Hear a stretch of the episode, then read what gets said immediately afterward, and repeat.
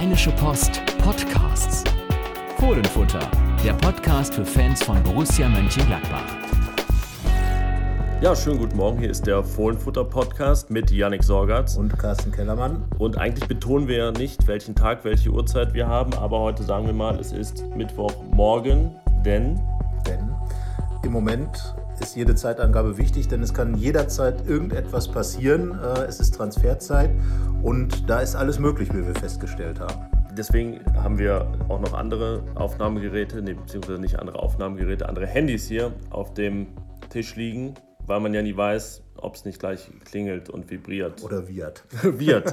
ja, genau, tatsächlich ist es das Viren, auf das man auch wartet. Das, äh, ja, wir sind gestern schon ein bisschen nervös geworden, immer wenn es gewiehert hat. Ja. Weil man nicht wusste, aber dann wurden doch äh, Überfahrten über den Tegernsee verkündet während des Trainingslagers. Ja. In der Borussia-App und noch keine Transfer-Vollzugsmeldung. Auf wen und was warten wir denn? Wir warten einmal äh, darauf, dass einer kommt, und zwar ein Franzose, Alassane Player aus Nizza. Ähm, wir gehen davon aus, dass er kommt, dass es wirklich nur noch eine Frage der Zeit ist, wann der Vertrag übersetzt ist. Das dürfte im Moment die Verzögerung sein. Und äh, bis er dann als ja, der teuerste Einkauf von Borussia Mönchengladbach hier im Borussia Park aufschlägt, eine neue Nummer 9, ein neuer Stürmer, Empfehlung von 16 Ligatoren in Frankreich letztes Jahr. Und dass einer geht, der ungefähr deine Größe hat.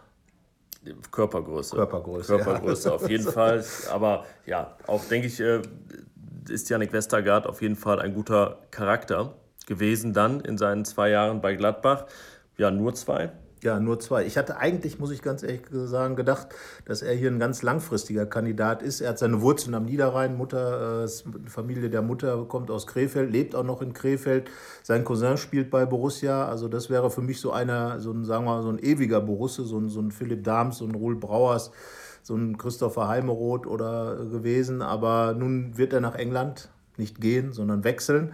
Und äh, ja, ich glaube, das war aber langfristig sowieso sein Ziel. Er ist ja ein typischer Premier League. Ja, ich wollte gerade sagen, da haben wir wahrscheinlich die Rechnung ohne die Premier League gemacht, deren Rolle sich ja auch in den vergangenen zwei Jahren nochmal verändert hat. Jetzt könnte auch gut mit dem Schiff fahren. Southampton, da sind ja. schon andere Schiffe. Wollte ich gerade sagen. Das ist ein wunderbarer englischer Seehafen und ähm, ja, große Geschichte, du hast schon angedeutet. Und äh, ja, Yannick Westergaard ähm, wäre dann auch einer, der da klar Schiff machen soll, als klar, Ersatzmann klar von Virgil van Dijk, ja. der zu Liverpool, zu Jürgen Klopp gegangen ist. Äh, gut, das hätte er tatsächlich gehen können, weil er nicht irgendwo übersetzen muss. Aber ähm, ja, und ich glaube, wie gesagt, mit seinen 1,99, womit er so knapp zwei, drei Zentimeter mehr hat als Yannick Sorgatz, der hier neben mir sitzt, äh, und Stehen, äh, ja. seine Art zu spielen mit den langen Druckpässen hinten raus, Diagonalbällen, das ist äh, was, was, glaube ich, in der Premier League wunderbar ankommt, oder? Denke, damit hat er auf jeden Fall seinen Verkaufswert nicht verringert. Und das ist auch das, was man ja jetzt, also Stand jetzt am meisten vermissen wird.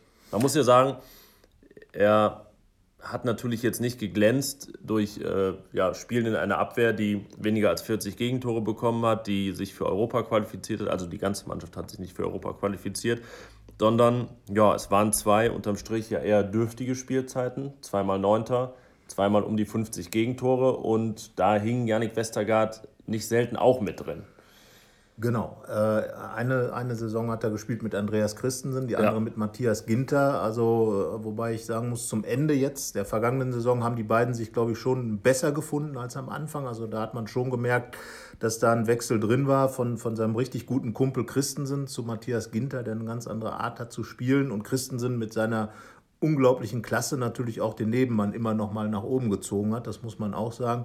Aber Yannick Westergaard ist halt jemand, der diese wunderbaren Diagonalbälle spielen kann. Das hat er auch, du hast das ja auch äh, mehrfach in Bildanalysen dargestellt, äh, des Öfteren gespielt und damit auch Offensivaktionen eingeleitet. Ähm, ja, wer soll das jetzt machen? Einer, der es tatsächlich ähnlich gemacht hat gegen Freiburg, war äh, Tobias Strobel, als er auch von der 6 aus so Pass gespielt hat, einer der wenigen ähm, weil sonst Ginter ist auch eher jemand, der, wenn den Ball nach vorne treibt oder auch eher mit dem Kurzspatzspiel, Christoph Kramer im, im Zentrum, auch Danny Zakaria ist auch eher jemand, der den Ball nach vorne treibt. Äh, also ich bin mal gespannt.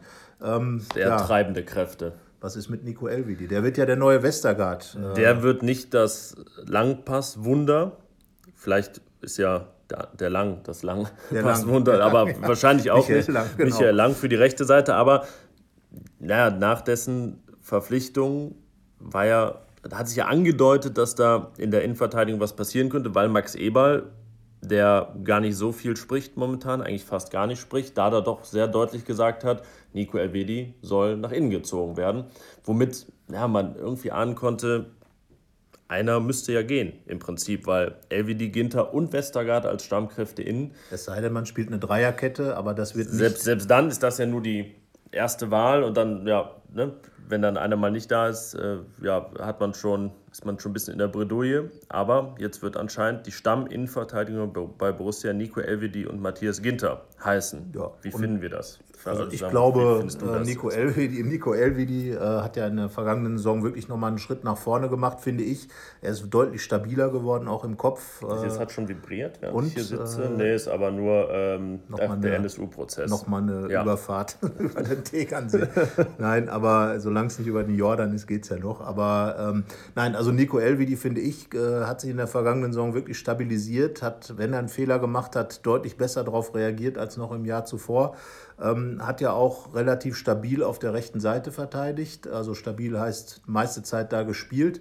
Hat dann, wenn er innen gespielt hat, aber auch immer eine gute Figur abgegeben. Beim, finde ich, besten Saisonspiel beim Sieg in Hoffenheim oder bei 1899 Hoffenheim ähm, hat er zusammen mit ähm, Yannick Westergaard in der Verteidigung ja. gespielt. Und zwar richtig gut, wie ich fand, hat auch ein Tor eingeleitet. Und äh, von daher ähm, sage ich mal, ich glaube, das ist für ihn jetzt der nächste Schritt, auch mit Blick auf die Nati. Er hat ja bei der Weltmeisterschaft keine Sekunde gespielt und äh, soll aber, so ist aus der Schweiz zu hören, die Zukunft sein. Also ich glaube, das könnte im nächsten Jahr, wenn es so weitergeht mit seiner Entwicklung, äh, nochmal ein äh, Riesenschritt nach vorn sein für, für Nico Elvidi, weil er jetzt eben seinen Stammplatz hat, so wie Matthias Ginter in der vergangenen Saison. Als die Zukunft hat er sich ja schon positioniert am Pool. Ja, genau. Mit Manuel Akanji von Borussia Dortmund, der ja, auch wenn er eine tragische Figur dann im Achtelfinale abgegeben hat, eine sehr starke WM gespielt hat. Also könnte das die Schweizer Nationalmannschaftszukunft sein, die Gladbacher Innenverteidigungszukunft Elvedi Ginter. Ja. Aber ich sag mal so, von den Führungsqualitäten und vom Führungsanspruch müsste dann zumindest einer noch einen Schritt nach vorne machen. Eigentlich beide, wobei ja auch Yannick Westergaard, obwohl er immer sehr böse gucken konnte und auch äh, eine imposante Erscheinung war, finde ich, auch da noch ein bisschen Nachholbedarf gehabt hätte. Nico Elvedi hat uns ja fast genau vor einem Jahr im Interview gesagt, dass er genau daran arbeiten will, dass er noch ein bisschen mehr Ramos werden will. Aber trotzdem ja. auch Grenzen sieht und ja. wahrscheinlich, wie er sagte, kein Hardcore-Typ mehr Nein, wird. er wird kein Hardcore-Typ, aber ich glaube, dass er jemand äh, an dieser Position auch noch wachsen kann, dass er sowieso dann ja mehr Verantwortung trägt in der Innenverteidigung. Und äh, klar, also Matthias Ginter ist auch so ein Kandidat, der, denke ich mal, noch präsenter sein muss auf dem Platz. Äh, und gut, dann äh, hat man vielleicht aber auch, du hast eben schon Michael Lang angesprochen, das äh, sagen zumindest Leute aus der Schweiz, ist jemand, der, der keine große Klappe hat, aber einen richtigen Führungstypen abgeben kann. Und das, äh, Oskar Wendt ist ja auch einer, der ist im, im äh, ich hätte fast gesagt, im Betriebsrat, im Mannschaftsrat, äh, Vizekapitän, äh, ist ja auch ein erfahrener Mann, der ja auch trotz der, des Zukaufs von Andreas Paulsen sicherlich erstmal auf der Seite spielen könnte. Ähm, dann hat man also, glaube ich, schon äh, von außen zwei sehr erfahrene Leute. Und ich könnte mir vorstellen, dass Nico Elvidi vom Anspruch her wirklich jetzt einfach auch er ist jetzt auch eine gewisse Zeit in Gladbach, geht in die 1, 2, dritte, vierte Saison. Vierte Saison, ja. In die vierte Saison ist jetzt ein Local Player. Längst ein Local Player ein, für Borussia. Eingebürgerter Borusse. Eingebürgerter Borusse. Und ähm, ja, ich glaube schon, dass er Gut, er wird niemals ein Lautsprecher sein, weil es ist schon immer, man muss schon nah immer an ihn ranrücken bei Interviews, um ihn zu hören. Aber er schreit eigentlich an. Genau, Immerhin. nicht wirklich. Ja er ist halt schon sehr schweizerisch in seiner Art, sich auszudrücken. Aber ich glaube, dass er da nochmal einen Schritt machen kann. Und vielleicht können er und Matthias Ginter ja nochmal einen Kurs äh, Führungs, Führungsfiguren besuchen. Und dann könnte da auch was raus werden. Drumherum, wie gesagt, wir reden ja auch noch über Christoph Kramer und, und Dennis Zakaria, die im Mittelfeld spielen. Auch zwei, die Anführer sein können. Also ich glaube, in der Summe könnte das eine ganz ordentliche Geschichte werden.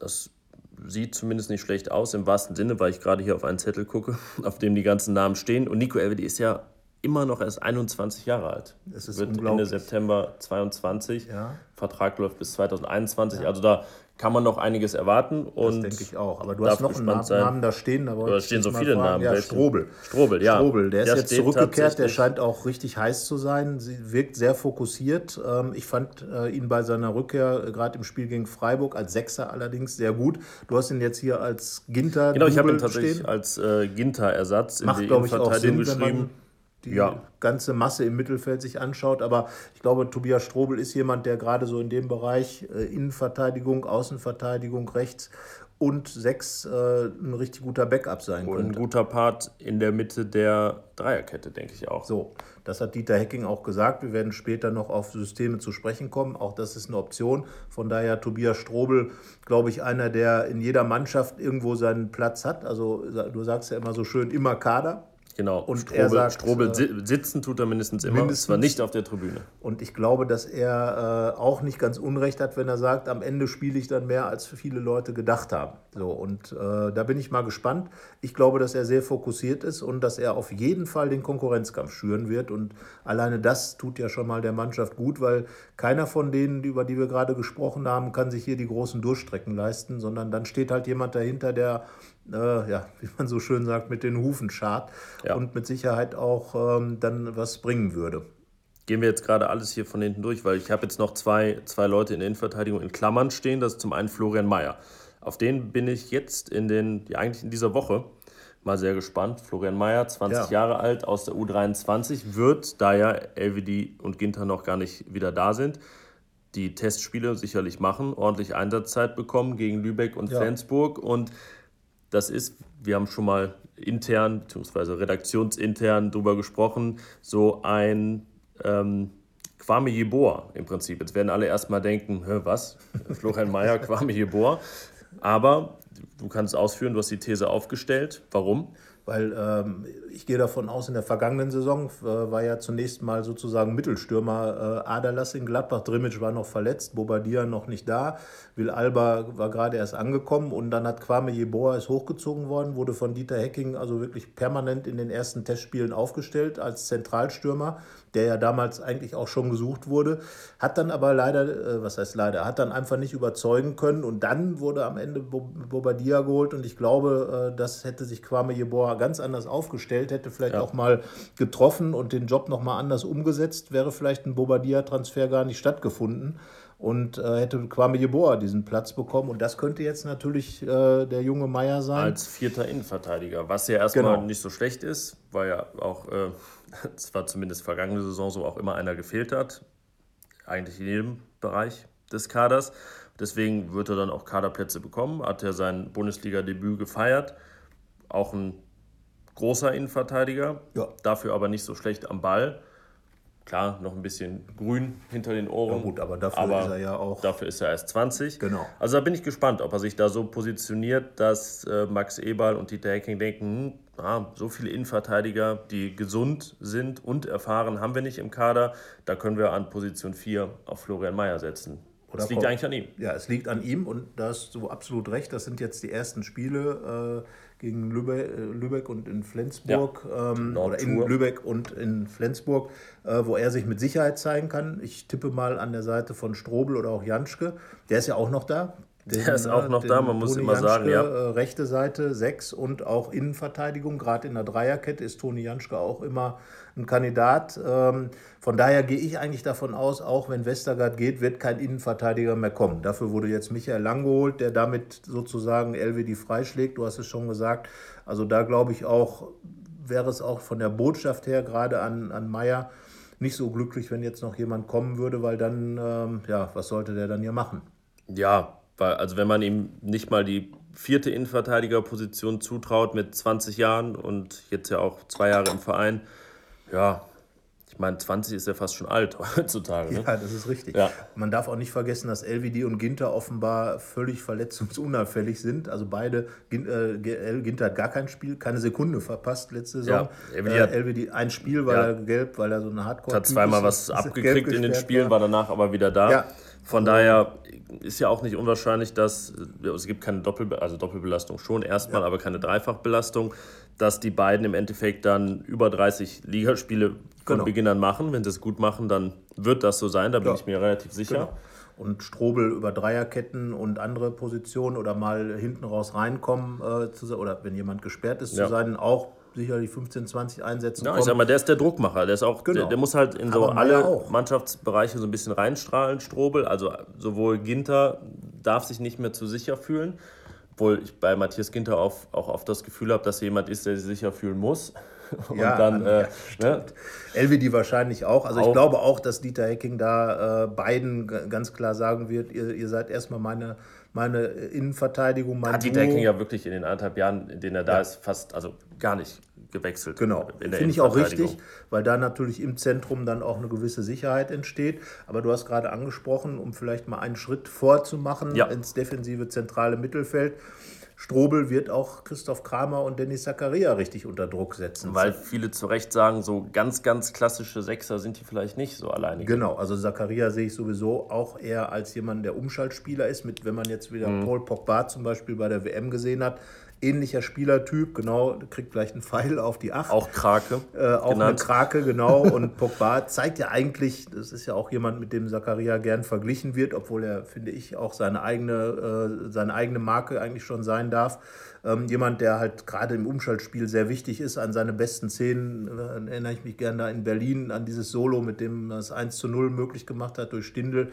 Ähm, das sind halt, oder auch in Augsburg. Äh, ja, das da war ja Lauf mit einem Pass Tor, 50 Meter gut gemacht. Und äh, der ist dann auch kaum zu stoppen. Und von daher, sage ich mal, Christoph Kramer äh, und Strobel auf der Position kann man sich auch gut vorstellen. Wie gesagt, Strobel gegen Freiburg, ein groß, wirklich ein richtig gutes Spiel gemacht, mit dem Pass auf Hazard, ihn quasi zum Tor gezwungen.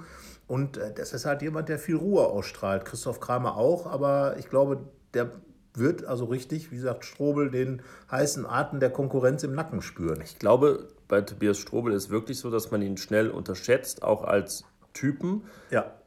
Ich habe das Gefühl, da steckt mehr Persönlichkeit in ihm und hinter ihm, als man auf den ersten Blick denkt ich glaube, er ist einfach jemand, der nicht so öffentlich ist wie viele andere seiner Kollegen. Ja. Er hat zwar auch Instagram-Fotos, die er manchmal reinstellt, aber am Ende ist es so, dass er der ruhige, ruhiger Typ ist. Aber wenn man dann auch mit ihm Interviews macht, wenn man mit ihm mal ins Gespräch kommt, dann hat er schon eine klare Meinung und äh, die äußert er, glaube ich, auch in der Kabine. Das ist, glaube ich, ne, es wurde ja auch in der vergangenen Saison viel über die Kabine gesprochen, wo dann Ibo Traoré lange gefehlt hat, der so ein bisschen als ja, nicht als, als Kabinenclown, aber schon jemand, der wirklich für eine gute Stimmung sorgt, der die anderen mal mitnimmt, äh, der sich kümmert vor allem auch. Der, wer gut mit dem Präsidenten von Guinea kann, der wird auch eine Kabine Der wird auch bei Borussia Mönchengladbach in der Kabine irgendwie die Leute Borussia. im Griff haben. So, und, und Strobel ist, glaube ich, auch jemand, dessen Wort schon ein bisschen zählt bei... Ähm, was jetzt war ja schon die nächste Push-Meldung. Bayern vor Verpflichtung von HSV-Talent ab. Ja, das äh, ist ja auch nicht so überraschend. Äh, Ab war ja wie, wie fast jeder Stürmer auch irgendwie so halb ansatzweise ein Thema. Ich wollte sagen, wollen wir den jetzt auch direkt hier noch also ins Spiel bringen? Ab, Ab kommt Ausleih kann. Ja, vielleicht, ja, vielleicht wird er ja ausgeliehen. Ja, dann würde ich eher Gnabry ausleihen. Wenn wir schon bei Bayern-Spielern sind, die man ausleihen kann, wäre Serge Gnabry für mich der. Ja, jetzt aber wirklich auch bereit. Aber Ab, wer weiß, es gibt ja, ja also wir kommen. Wir, aber wir sind ja jetzt erst noch bei Kramer und Strobel. So und geht so viel ineinander. Und das Lustige ist ja, dass wir jetzt äh, über Strobel ja schon in München waren. Er ist ja Münchner. Ja. Und ähm, ja, also. Aber mit da, Bayern wird man wird er wahrscheinlich nicht gerne. Nein, er ist ein 60er, werden. wie ja. übrigens relativ viele im Gladbacher Kader. Äh, Strobel, äh, Johnson.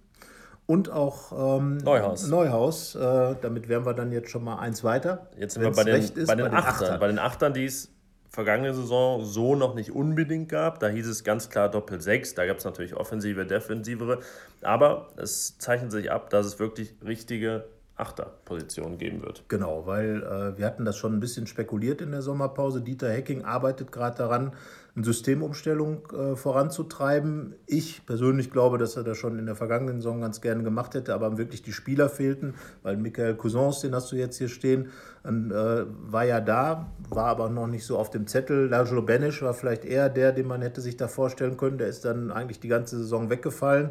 Äh, Florian Neuhaus war noch nicht da, der kommt jetzt dazu. Äh, Jonas Hofmann ist natürlich jemand, der das spielen kann, hat dann meistens außen gespielt, wenn er gespielt hat und war ja auch zwischendurch ja, mal wenn verletzt. Er auch gesund war äh, überhaupt. Und von daher, aber da, da, haben wir uns ja wirklich auch schon ausführlich drüber unterhalten und das hat jetzt auch Dieter Hecking nochmal bestätigt. Wenn du so viele Spieler für, für die Umschaltposition hast und Dennis Zakaria sei da auch nochmal erwähnt, ähm, da musst du eigentlich so spielen, dass du möglichst viele von denen in der Mannschaft unterkriegst. Und das ist eben, und darüber reden wir über dieses 4-3-3 mit einem Sechser, finde ich gut, einfach mal von dieser Doppel-Sechs wegzugehen, weil gegen den Ball hat man dann ja sogar eine Dreifach-Sechs, wenn man einfach die Herrschaften auf der Acht, die dann davor stehen, ähm, dann da mit reindenkt. Äh, das kann man dann wunderbar auch defensiv äh, äh, stabil machen.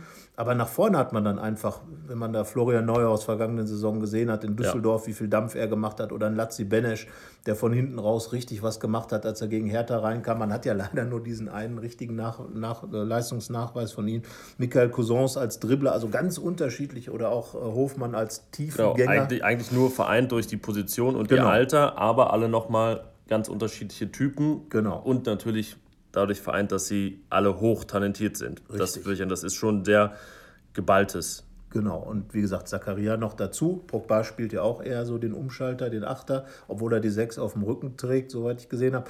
So, und dann ähm, Lars Stindl muss man da vielleicht auch noch reindenken. Ja, den, ne? den habe ich also jetzt noch eher nach vorne, aber den haben wir ja auch, das ist eigentlich auch, eigentlich hat sich Dieter Hecking man soll dich nicht natürlich zu sehr loben, fast als Podcast-Hörer geoutet, weil vieles ja. mit dem übereinstimmte, was wir in den Schon. vergangenen Wochen und Monaten analysiert haben, dass wir uns ja auch überlegt haben, genau, ob Lars Stindl nicht vielleicht auch eher auf der 8 gut aufgehoben wäre. Ich habe es mal so gesagt, ähm, dass der natürlich vergangene Saison 6er, 8er, 10er Mittelstürmer, ja. falscher Neuner war und dass vielleicht so eine klarere Rollenzuteilung ihm nicht schaden kann. Jetzt ist er in dieser schweren Verletzung, wird 30 Jahre alt und hat ja. sich wirklich viel aufgerieben, viel gelaufen wie, ich weiß, war jetzt am Ende, ja, aufgrund der Verletzung war er wahrscheinlich nicht mehr vorne in der Gesamtlaufstatistik der Bundesliga. Aber dass der vielleicht davon profitieren könnte, wenn so ein bisschen ne, seine, seine Rollenzuteilung ein bisschen so wie so eine Hecke geschnitten werden, die dann mal wieder ein bisschen, ja. ne, so ein schöner. Nicht zu viel, ja. dafür ein bisschen straighter in die eine Richtung. Genau. Man, man wird es sehen. Also er wird natürlich auch noch, es wird dauern, bis er wiederkommt. Also diese, diese Verletzung, die er da hat, ist schon echt fies. Er hatte sowas, Syndesmosebandriss. Er hatte ein anderes schon mal, hatte auch in Hannover schon richtig lange, dreieinhalb, fast vier Monate gefehlt. Das muss man jetzt auch einkalkulieren. Das ist, glaube ich, Ende April passiert. Rechnet man es drauf, ist man im September fast schon. Bis ja, wir können mal fast sagen, also der zweite Spieltag ist am 1. September. Dann ist Länderspielpause. Ich würde mal frühestens mit ihm Mitte September genau. rechnen gegen Frühestens. Schalke. Gegen Schalke. Das wäre also, natürlich wieder. Dann äh, könnte er auch gleich, sagen wir mal, sein Kopfproblem, was er möglicherweise hat, dann ausdünnen ja. im Heimspiel. Falls es eins gäbe, ja. Genau. Ne? Und, äh, aber also ich finde, muss ich ganz ehrlich sagen, ich bin da wirklich sehr gespannt drauf, freue mich auch auf dieses neue System, weil ich glaube, dass man damit eine Menge bewirken kann, auch ein Zeichen gesetzt wird, dass man mehr in Richtung äh, nach vorne denkt, dass man versucht eben das, das, was sich jetzt auch bei der WM gezeigt hat, dieses dichte Verteidigen äh, der Gegner durch eben viel äh, äh, Kreativität aus dem zentralen Mittelfeld, weil die hat man ja auch letzten Endes dann von der 6 aus. Dann hat man drei, drei Leute, die da wirklich was bewegen können und ähm, dann noch über die Außen. Also da bin ich sehr gespannt. Ich finde, das ist interessant und hoffe auch, dass das wirklich noch ein bisschen durchgezogen wird. Ja, das werden wir auf jeden Fall beobachten. Das Trainingslager naht ja auch und dann können wir jetzt über die Außen sprechen. Fangen wir mal rechts an. Ja. Da stehen zwei Namen zwei auf meinem Zettel: Traoré, Traoré und Hermann. Natürlich ja. könnte Hofmann da auch spielen. Genau. Johnson kann ja auch rechts spielen. Ich ja meine, Hazard kann auch rechts spielen, ja. aber jetzt in den Erstmal. Trainingseinheiten waren das wirklich Traoré und Hermann, die da unterwegs waren. Zwei, die sehr lange kein Tor mehr geschossen haben. Ja, beide auch viele Verletzungsprobleme beide in den letzten waren. zwei Saisons hatten und sehr unterschiedliche Typen sind. Das definitiv. Äh, also ich glaube, äh, Dieter Hecking hat das jetzt auch ähm, äh, zuletzt mal gesagt, dass es wichtig sein wird, dass du eins gegen eins Spieler hast und da ist natürlich Traoré prädestiniert. Der ist ja quasi, wenn man jetzt mal unter links aus oder unter Außenstürmer nachguckt, ist er ja quasi, steht da als Synonym diese Dribbelansätze und so weiter. Patrick Herrmann ist eher der über die Geschwindigkeit kommt, vielleicht ein bisschen, wie man so schön sagt, eher äh, noch die Tiefe braucht vor sich oder straight in Tiefe die Tiefe. Kommt. Äh, also sehr unterschiedliche Sachen. Ich finde, Patrick Herrmann hat zum Ende der vergangenen Saison ein paar gute Flügelläufe gehabt. Da war da natürlich niemand im Strafraum, der irgendwelche Flanken, auch von Nico Elvidi damals, äh, abnehmen konnte. Aber da wird mit Sicherheit Igor, äh, Ibo Traoré eine große Rolle spielen. Weil Igor ich glaub, Traoré. Igor Traoré, ja. damals, äh, wenn wir über die Achter nochmal reden, gab es einen Igor Demo, der von der Position aus, Hans Meyer hat ja auch dieses niederländische 4-3-3 mit einem Sechser spielen lassen der damals von der Achterposition aus der gefährlichste Mittelfeldspieler ja, äh, seit, lang, seit, seit, langem war. Und äh, von daher denke ich mal, ähm, wird, ein, wird diese Position interessant sein und Ibo Traoré wird auch interessant sein. Ich hoffe, dass er gesund bleibt weil ich glaube, gerade er, so wie er auch die letzte Saison angefangen hat, erinnere dich an das Derby gegen Köln mit seinem, hat in, in die Geschichte, Geschichte jeder Saison, Ja. oder? Ibo Ja. Traoré zu Saisonbeginn in Topform und, dann, verletzt, ja. Und das wäre halt was, was ich ihm dann schon wünschen würde. Und natürlich auch der Mannschaft und Dieter Hecking, dass er länger da ist, weil er einfach als Typ, aber auch als, als richtig guter Kicker, äh, er ist ein Unterschiedsspieler. Das kann man, glaube ich, sagen, der Lücken reißen kann, wo keine sind. Und ähm, der jetzt auch nicht so torgefährlich ist, aber doch äh, jemand sein kann, der eben anderen vielleicht den Weg zum Genau, Tor der frei einfach den Gegner auch so beschäftigt, weil dann gedoppelt werden muss oder weil der Gegner einfach sich so auf ihn fokus fokussieren muss, den kannst du halt nicht allein lassen. Nee. Ja, und Patrick Wie, wie, Herrmann. ein, wie ein vierjähriges Kind in der Küche sozusagen. Ja, aber genau das macht ihn ja aus. Ja. Ich glaube, dieser Wahnsinn hat auch in der vergangenen Saison einfach mal gefehlt. An, an vielen Stellen, wo, wo, wo es dann ein bisschen langweilig wurde, wo auch die Ideen fehlten.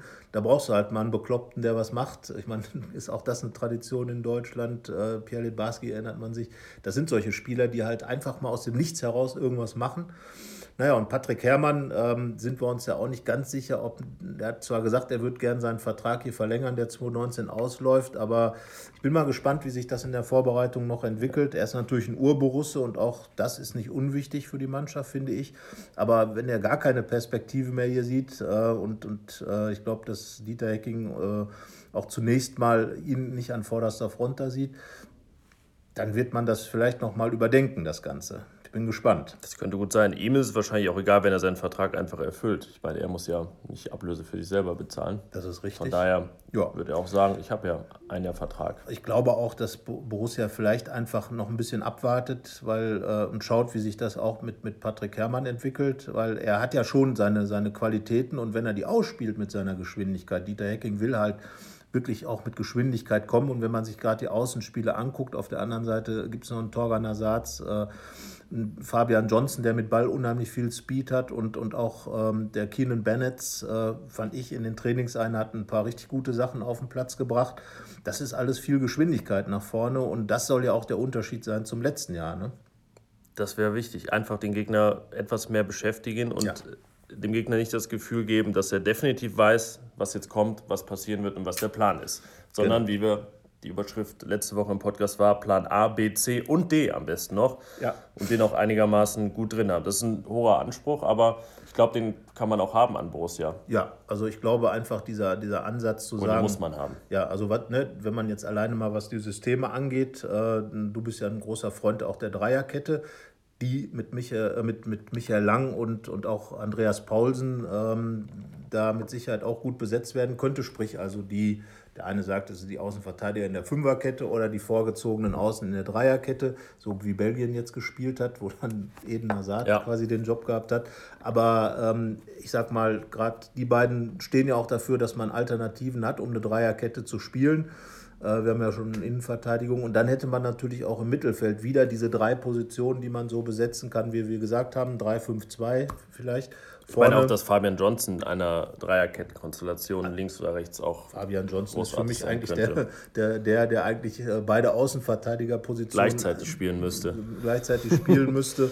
Und äh, ja, Torgan Hazard, vielleicht sollten wir über den. Ja, über den müssen wir jetzt reden. Aber ich glaube, wir können erst über ihn reden, wenn wir jetzt das äh, Player-Fenster alles zumachen, weil Hazard ja sozusagen äh, transfermäßig die Zukunft oder auch nicht ist. Ja.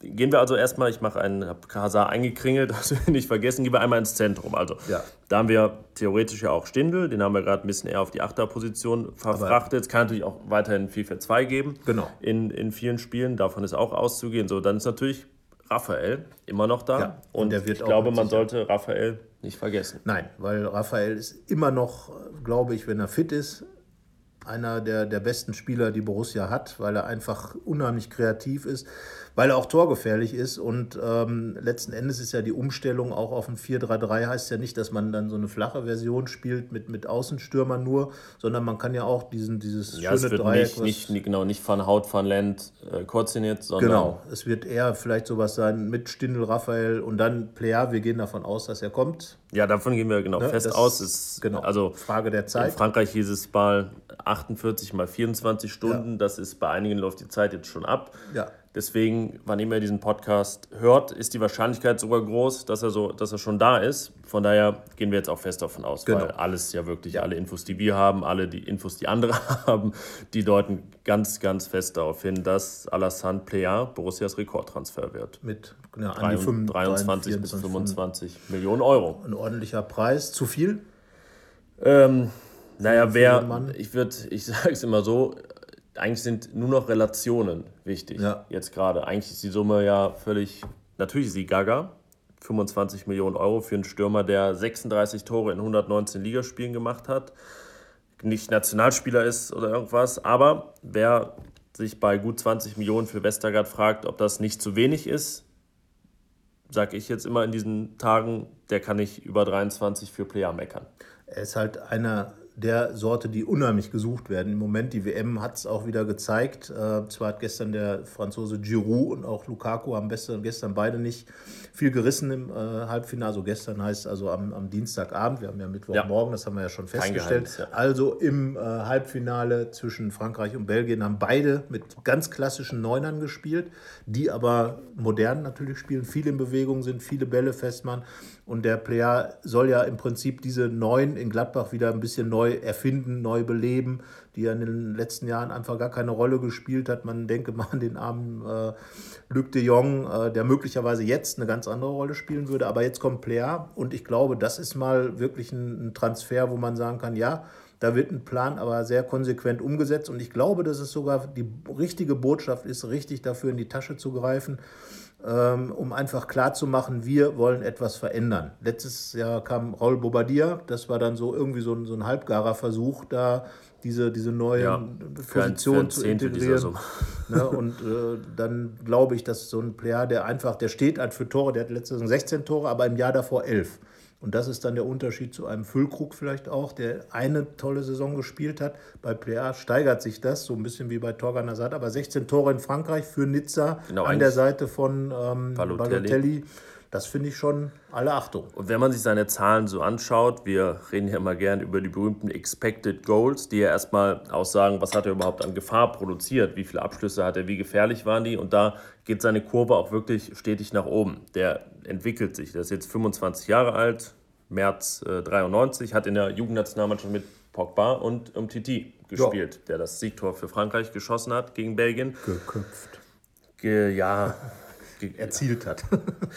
es gibt viele Zeitungen, die schreiben auch nicht geköpft, das ist mir mal Ja, aufgefallen, das ist weil ja natürlich schwierig. Gerade, geköpft, gerade, gerade, gerade in Frankreich ist das ja, Ist das- der Erfinder der Guillotine ist das ja, äh, Ja. sagen wir mal, doppelt belastet. Also er hat das Tor erzielt, Erzielt und zwar mit dem Kopf. mit dem Kopf. Nach einer Ecke Ja. von, wer war es? Griezmann, der nicht nach Gladbach kommen wird. Nein, so das viel wäre- können wir jetzt schon mal verkünden, Ja. egal wann dieser Podcast Und Ronaldo ist jetzt auch das Thema Ist durch. auch weg, Ronaldo geht ist auch zu weg. Juventus Turin. Aber ich glaube, mit dem Al- Alassane Player hat man schon jemanden, der, der hier richtig erstmal, ja, der vielleicht ein bisschen die Stimmung mal wieder so in Richtung, ah, wir sind gespannt, wir freuen uns auf die neue Ja, Saison. man Das haut ist, immer einen raus. Ne? Genau, finde ich schon. Äh, das ist jemand, wo man sagen kann, ja, war nicht klar, dass der kommt. Und man haut ja auch nicht, das nochmal völlig wahnsinnig einen raus, wenn man das in Relation setzt zu äh, dem Gesamtumsatz des Vereins, den Transfereinnahmen. Ich meine, deswegen wollte ich noch warten, bis wir auf Hazard kommen.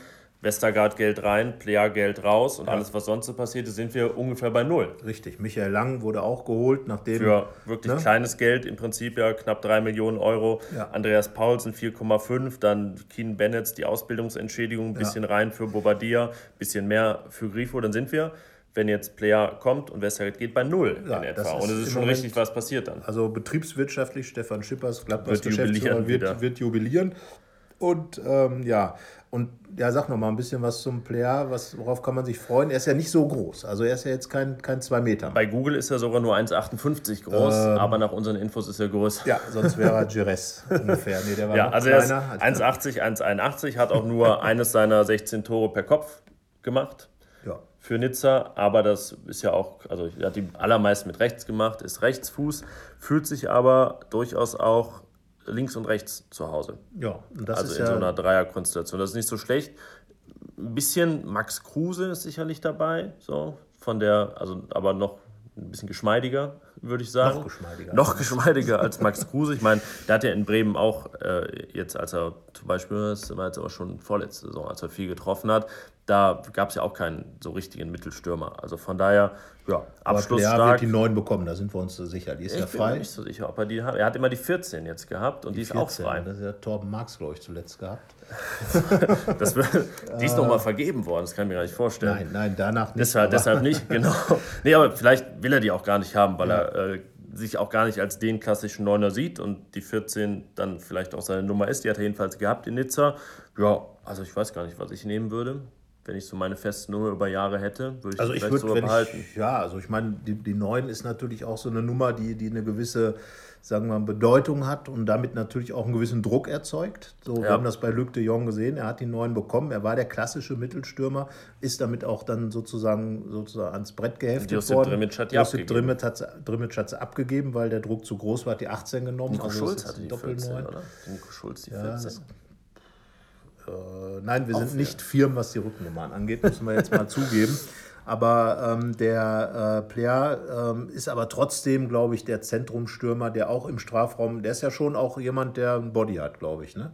Ja, Athletik ist definitiv vorhanden. Ich habe mit einem Kollegen aus Nizza gesprochen, der da für Nice Matin arbeitet und was dadurch klang und was man auch in äh, anderen Berichten in Frankreich über Player gelesen hat, dass er auch wirklich ein guter Typ sein soll. Also ja dass jetzt auch der ähm, Sportdirektor von Nizza sein Verhalten insgesamt so gelobt hat, auch wenn er jetzt letzte Woche einmal nicht zum Training erschienen ist. Aber insgesamt gilt er wirklich als ähm, guter Typ, guter Charakter und auch, äh, ja, sagen wir es mal ganz salopp, ist kein Spinner.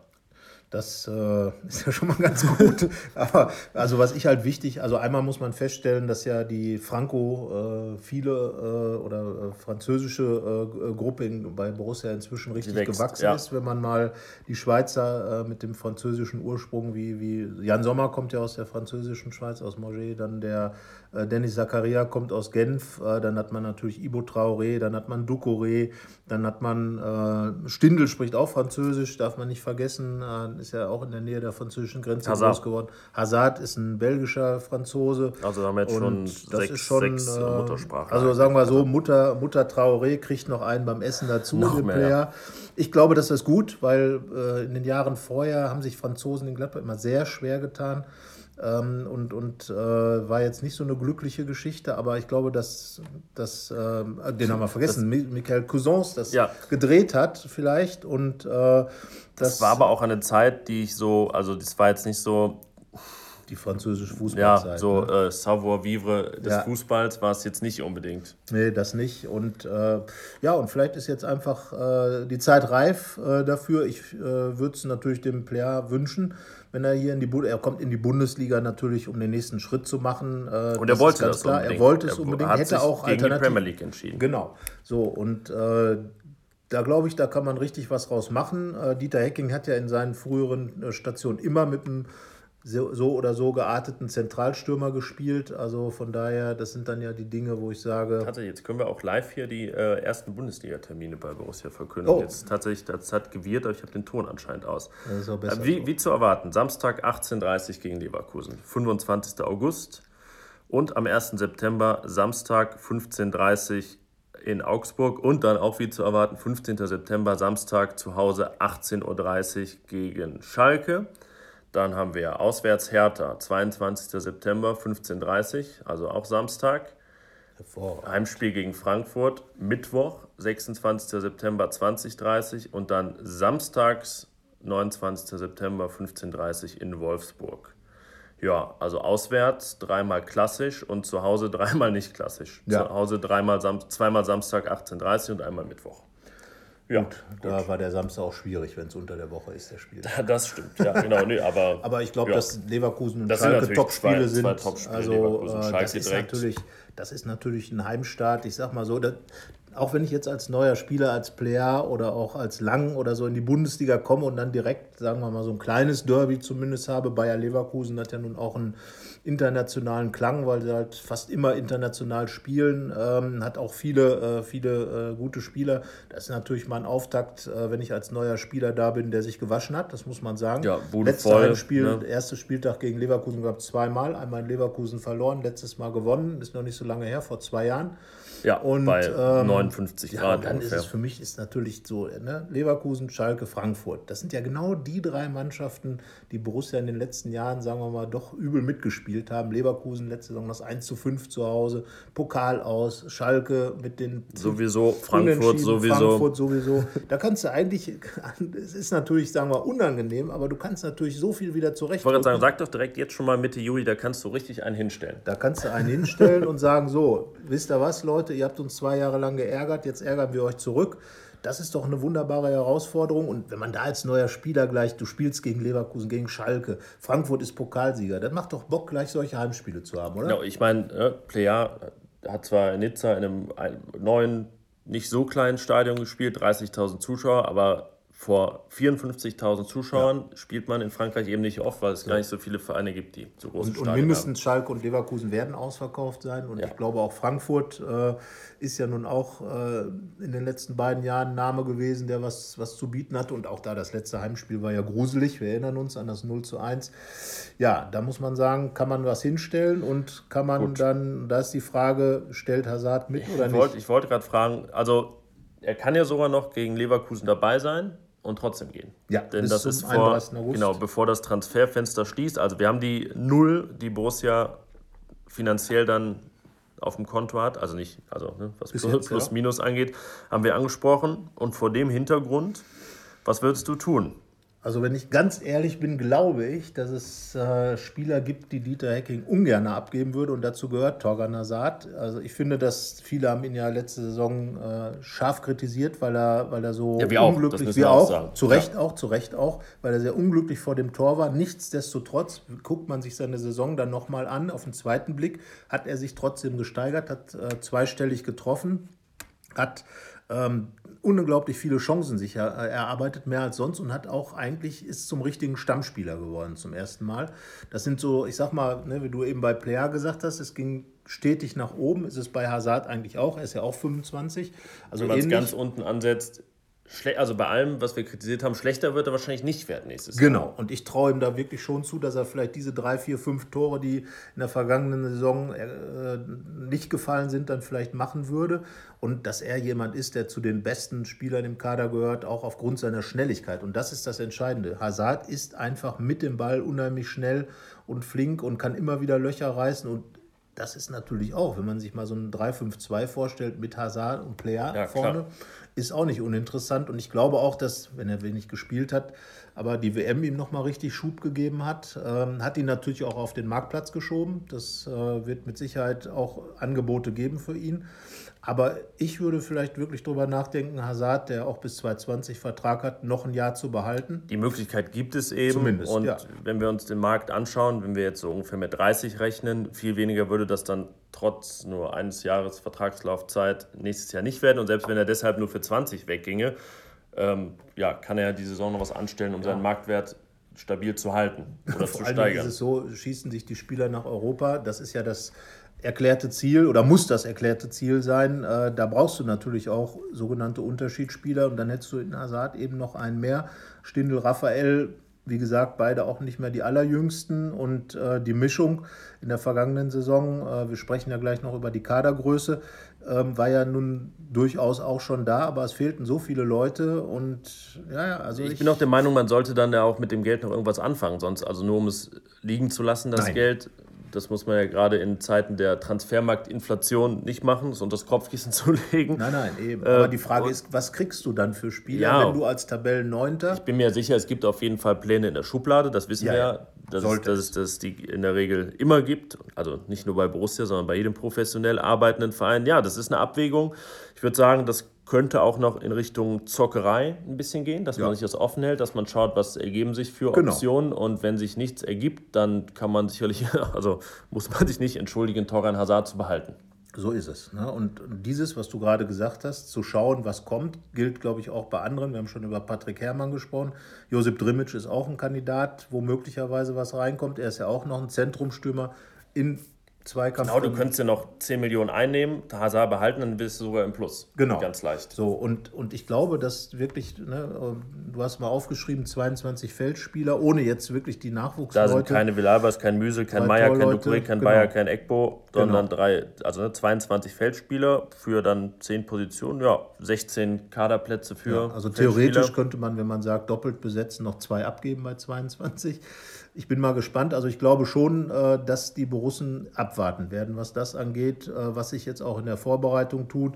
Ob sich vielleicht doch noch jemand verletzt, das kann ja auch passieren. Äh, Ob, ob also wir wissen ja nun in Gladbach nur zu gut, dass das auch passieren kann. Und man kann ja auch im Winter noch irgendwas tun. ne? Ja, und sagen wir mal so, wenn jetzt alles ja so wie es ist und gar nichts mehr passiert und sogar noch Hazard geht, aber Player kommt, Westergaard geht, dann ist das schon mal was, mit dem man sehr gut arbeiten kann. Genau. Das Also, ist jetzt, da wir schon in der Fazitzeit dieses Podcasts angekommen sind, können wir dieses Fazit ja ziehen. das Fazit wäre, Das Fazit wäre, heute ist der, was? 11. Juli. ja, Ja, Borussia ist schon von der Gesamtaufstellung kadermäßig im August. Im August, genau. Wenn die jetzt, diese, wenn jetzt Player da ist äh, und die Saison dann anfängt und natürlich die Urlauber zurück sind, die, die Schweizer werden am 5 25.07. ins Trainingslager einsteigen. Ginter kommt schon etwas früher, Westergaard wahrscheinlich nicht wieder. Bei Hazard warten wir mal ab, aber wie gesagt, Also es sind ich glaube, jetzt zwei Übergangstestspiele, um so Sachen zu klären, wie wir gerade vorhin angesprochen haben, mit Florian Mayer. Keen Bennett darf sich mal zeigen. Ja. Florian Neuhaus feiert sein Debüt für Borussia. Laszlo Benisch kommt mal wieder ins Spiel. Andreas Paulsen. Also das Auch ist ja Debüt. noch nicht so, sag ich mal, das sind nicht die Premium-Debüts, ne, aber das sind Ja, schon interessante Gesichtspunkte. Und dann, Genau. wenn dann wirklich auch alle da sind, dann geht's richtig geht es los. an die Also- richtige Arbeit und ist auch noch genug Zeit dann. Ja, ganz genau. Also insgesamt finde ich, kann man sich so ein bisschen jetzt mal in eine Stimmung reinbringen, dass man sagt, wird eine spannende Geschichte, das Projekt im Moment. Es ist viel verändert worden, finde ich dann doch, weil es in verschiedene Richtungen geht. Und äh, ja, dann sehen wir mal, was daraus jetzt gemacht wird bei Borussia Mönchengladbach. Neues System, neuer Mittelstürmer. Und nach Klingt wie nach vor was. der Druck, jetzt auch mal zu liefern. Genau, das ist natürlich das Entscheidende. Wir sind gespannt und äh, werden das weiter verfolgen. Für heute schließen wir mal melden uns nächste Woche. Nächste Woche noch einmal aus Mönchengladbach und danach täglich vom Tegernsee. t- t- t- täglich. täglicher Podcast vom Tegernsee. Fohlenfutter täglich vom Tegernsee. unterwegs Viele Ts und- und, K und K und Genau. ja so. Ja, genau. Und das sagen wir. Und beide sagen jetzt bis nächste Woche. Bis dann. Tschüss. Ciao. Keine Lust, auf die nächste Episode zu warten? Frische Themen gibt es rund um die Uhr auf rp-online.de.